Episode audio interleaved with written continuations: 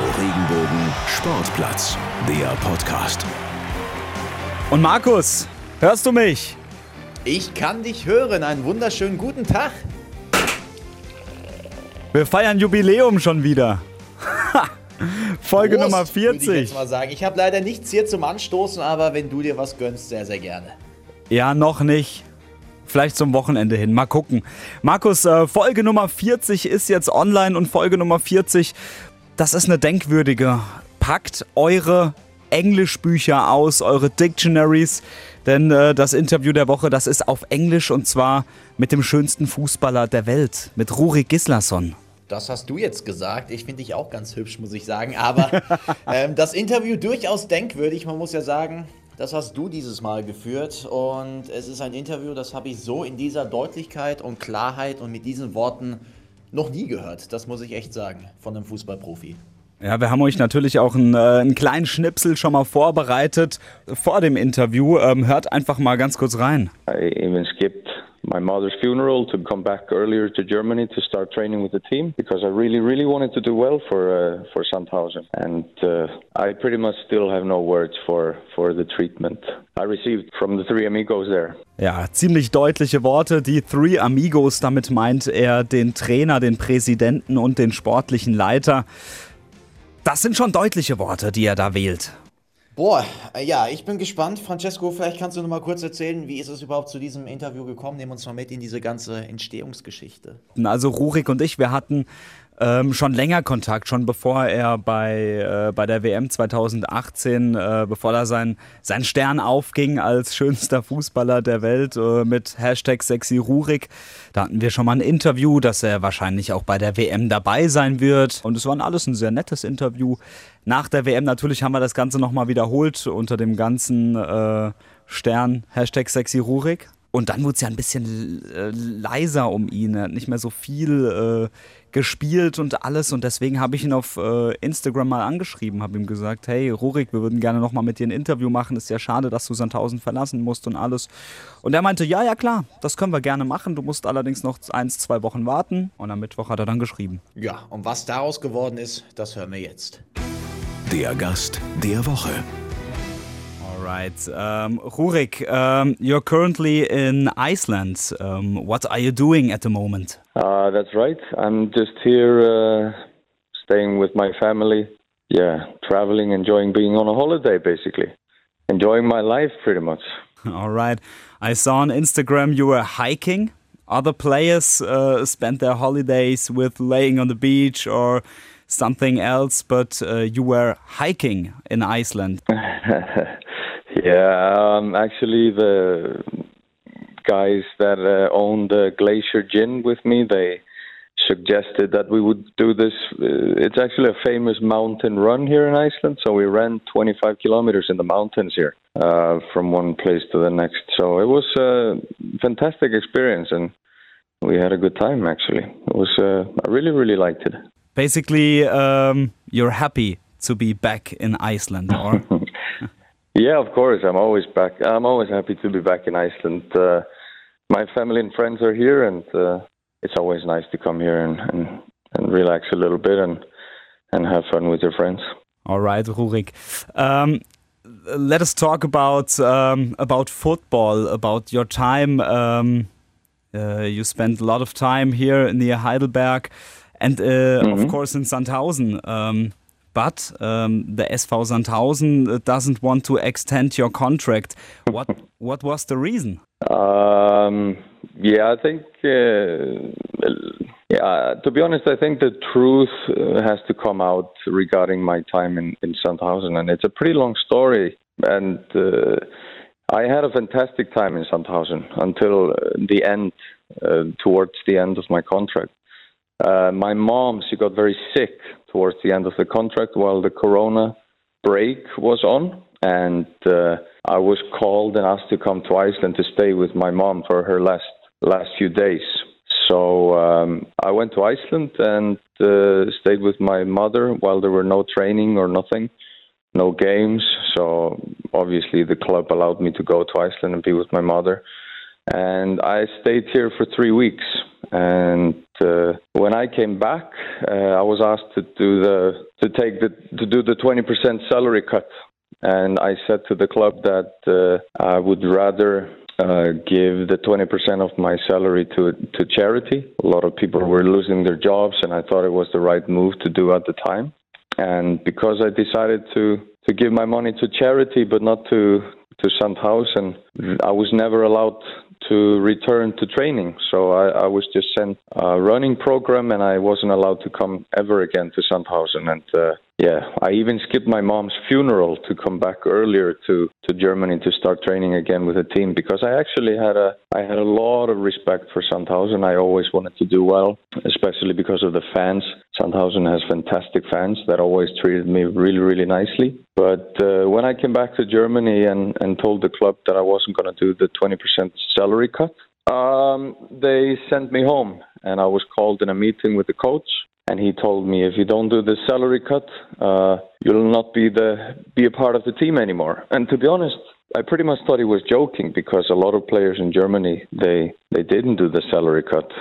And uh, yeah, I, I, I never thought it would be a problem because the president told me that uh, told every player that it was optional to do the salary cut or not.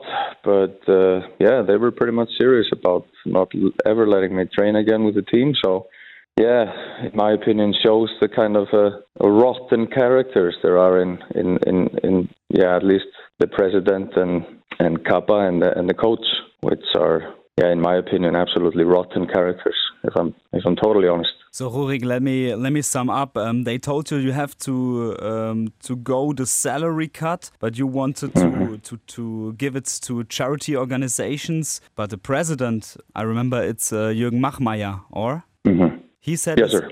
He, he said it's optional to, to do the salary cut. Uh, yes, of course it is, and and a lot of players in Germany they they did not do the twenty percent salary cut, and they still, you know, trained with their teams and, and played with their teams. But but in my case, um, they thought they would be able to bully me and just you know control me with fear, or I don't know what they were trying to do, but but that's at least what what happened in my in my case, which is uh, yeah, it was all a bit sad to be honest. So so obviously it's important to me to come out with the truth because you know I, I saw the coach uh, talk about me several times to the media that I wasn't fit and I was in Iceland on a holiday and I, I was behind the other players in fitness because I wasn't training. And all of this is bullshit. And I think it's very important to for people to know that because, uh, yeah, I mean, as I said, you know, shows the type of a rotten character who, who goes to the press and, and just lies about his own player that he should be, uh, at least in difficult times, probably just supporting rather than uh, lying uh, about him in the media. Mm, so, so the um, the trainer Kaba and the others said you're injured, but uh, you weren't injured. You had you you are not allowed to train with the team because of the salary cut. You don't want to go with because you wanted to um, to donate it to charity organizations. This is uh, that's right. I was I was never injured. I was never I was pre I was very fit because when I was here with my mom uh, in Iceland just before she died.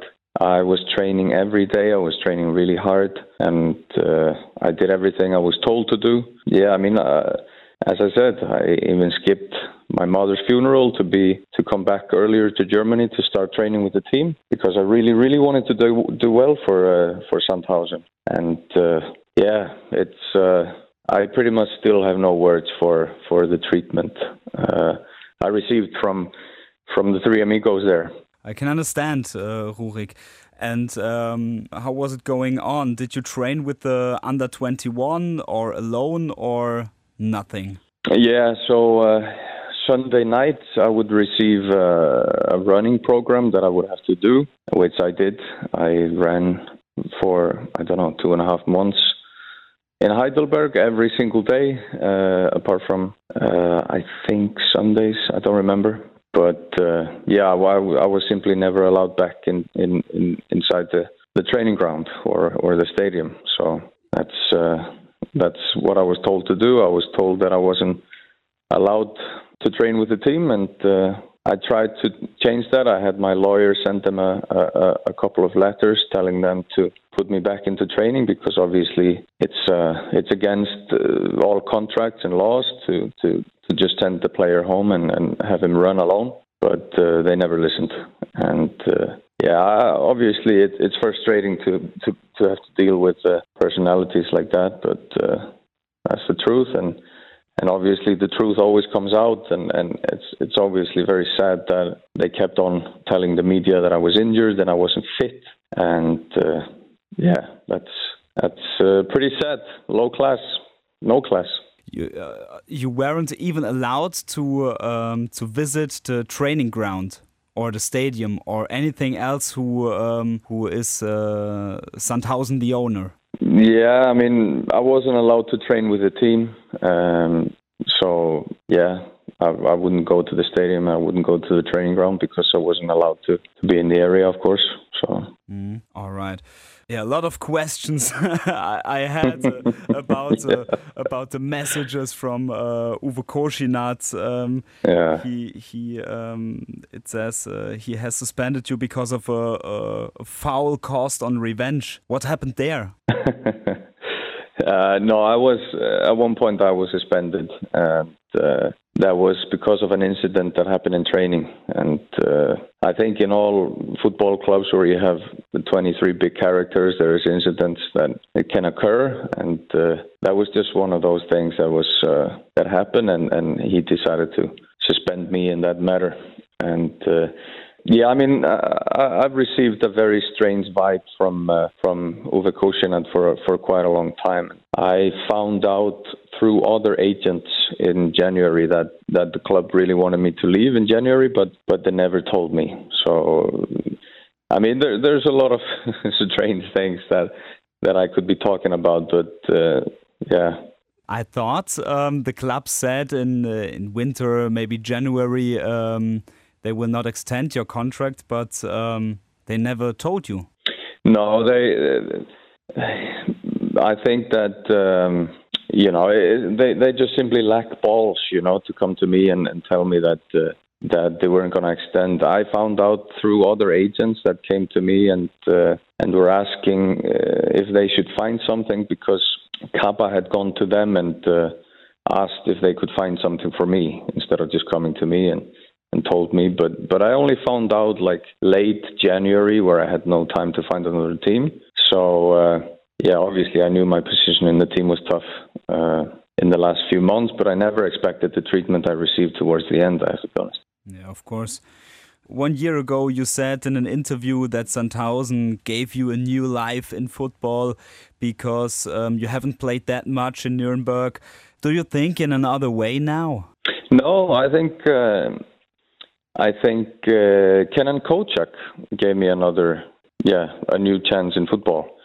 He um, he brought me to the club. He was, I really felt like he supported me in, in, in every way, and and because of that, I just felt like I played so well under him. And uh, yeah, but uh, I don't know what happened with Uwe Koschinat, actually. I, I, I, seriously don't know. I mean, he called me in his office once and said that I would train harder. If I was ugly, uh, I always felt a, a, a, very strange vibe from him. But uh, I don't know if his wife said something nice about me or what. I don't know. I don't know the reason. I, I literally don't know the reason. Can you um, describe the the vibes you um, you received from Uwe Koschinat? Mm, I would describe it in one word as being strange.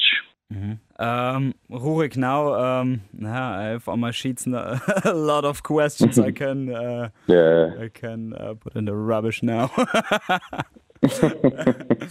yeah, I mean, obviously, the, the the like I like I told you, the truth always has to come out, and uh, the the case was with lawyers. Uh, my lawyer was talking to their lawyer because even though I was suspended, they still deducted 20% of my salary, um, which I never accepted. I never signed the deal of, of, of doing the deduction. So yeah, obviously the case was was with lawyers, so I couldn't really talk about it at the time. But now that uh, the case is over, I can finally uh, tell the truth and, and how things really were. What said the lawyers uh, to you after the um, they spoke with the lawyers from Sandhausen? Yeah, I mean, uh, my lawyer obviously, you know, he he, he couldn't believe the uh, Sandhausen behavior. Uh, so did I. Like, I, I truly didn't believe what was happening. I think no player deserves the treatment I received from the club. Uh, as I said, I have no good things uh, to say about uh, the president and the, and, and the coach and and uh, and Kappa. But on the other hand, there is so many good people working for Sandhausen, and um, I really enjoyed my time there until until you know those things happen, obviously. And I will be forever thankful for the way the fans treated me and the people in the club. Um, so, you know, obviously not only bad things, but this this this thing in the end was very very unfortunate. Yeah, of course. How was your goodbye at uh, at Sandhausen? Um, were there shake hands or not even that? No, there was no goodbye. I I I, I wasn't I wasn't there for you know when I was told not to uh, not to come back to training. I I, I never returned back. Oh well, all right. Um, Rurik, let's talk. Um, let's talk about um, your appearance in the in the social media. It was all, also a good thing. How is the time for you as the best looking footballer in the world? Yeah, I've, I've I've talked about this a lot of times, and and for me, it's always very uncomfortable to talk about this because uh, it's hard for me to talk about me and uh, being handsome or whatever. Uh, obviously, it's important for me to try to look good. That that's how I've always been. I I um, I wear my hair a certain way, and I wear my beard a certain way, and I like to dress well, and I like to be a gentleman. But but uh, if I'm, you know, I let other people talk about if I'm handsome or if I'm not handsome or or or whatever. I, I I'm not gonna really. It's hard for me to talk about those things. It, I, you know, when you compliment your yourself too much, it's it always gets a little bit ridiculous. Yeah, of course. But do you think um, your social media appearance was uh, one of the reasons um, for your end in Sandhausen? Was the pressure uh, maybe a bit too high, or doesn't this even? Uh... No, it, it didn't. I I received uh, so many offers um, to do stuff through social media, but but I hardly said yes to anything. I denied most of the offers. Uh, some of the offers were, were big offers that were hard to turn down, but but my focus was 100% on Sandhausen at football, and therefore I pretty much didn't do anything on social media apart from you know my my life was was football when I was in Sandhausen. Um, I went to a few events if we had a day off or whatever, and going to an event is no different than going to a coffee house or whatever. It's it's just something you do outside of football, and, and it never took any focus off football my it was always 100% football, football, football. All right. The offers you talked about um, were uh, jobs as a model. Uh, jobs as a model, etc. Um, TV appearances, different stuff. All right. Um, I remember the rhein Zeitung has written uh, someday that Sandhausen sent you a bill because you gave away many jerseys after the World Cup. Um, yeah, not only after the World Cup, I was always uh, giving away a lot of jerseys.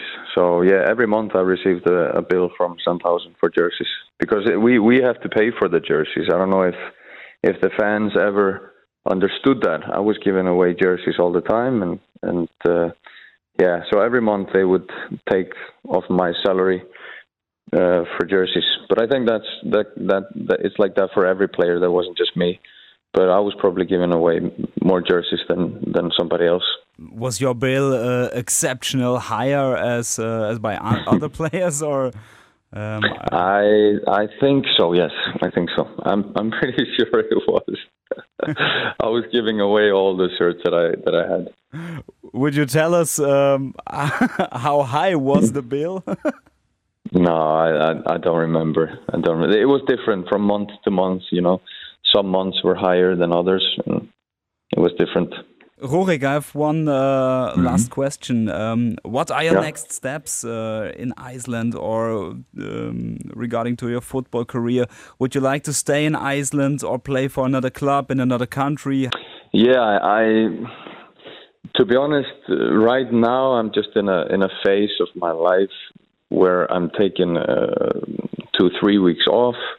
I'm I'm, I'm training uh, with a, with a coach, uh, staying fit but I haven't really taken any final decision about the future. So I wish I could tell you uh, what my next step is, but uh, at this point, I, I, simply cannot do that because I don't know myself.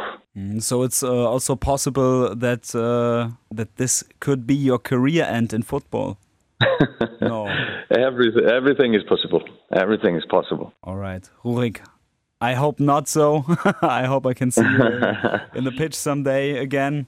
Thank you so much. I appreciate it. I really appreciate it, and thanks for uh, thanks for having me on your show. And uh, it was good talking to you. Of course, thank you. Um, I appreciate it too. All right, cool.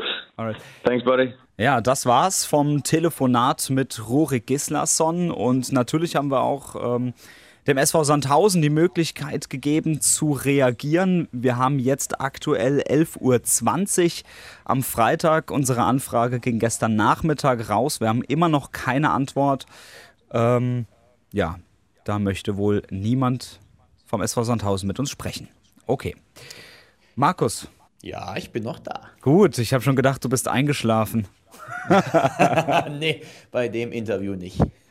Ähm, lass uns noch am Ende dieser, ähm, dieser Folge Nummer 40 noch, ähm, noch sagen, wo man uns überall finden kann. Natürlich Social Media mäßig. Auf Instagram RR Sportplatz da einfach mal eintippen. Dann auf Facebook Radio Regenbogen Sportplatz und ich glaube, was haben wir denn noch? Das war's, oder? Ja, das war's tatsächlich äh, auf den sozialen Netzwerken. Aber man kann uns ja auch noch hören. Also ihr hört uns ja mit Sicherheit irgendwie gerade. Markus, wo kann man uns denn noch hören, außer auf regenbogen.de und auf regenbogen2.de. Das kann man machen auf Spotify. Gerne auch ein Abo dalassen. Wir sind ja jeden Freitag für euch da. Dann verpasst ihr definitiv nichts. Und auf iTunes, da könnt ihr das Ganze auch bewerten und einen netten Kommentar da lassen und uns abonnieren. Also das komplette Programm würde uns sehr, sehr freuen, würde ich mal sagen. Ja, definitiv. Und ähm, an dieser Stelle bleibt uns noch zu wünschen, dass ihr natürlich gesund bleibt und ähm, dass ihr jetzt ein schönes Wochenende habt. Ciao, ciao. Liken, bewerten, weiterempfehlen. Radio Regenbogen Sportplatz, der Podcast. Wenn dir der Podcast gefallen hat, bewerte ihn bitte auf iTunes und schreib vielleicht einen Kommentar. Das hilft uns sichtbarer zu sein und den Podcast bekannter zu machen. Dankeschön.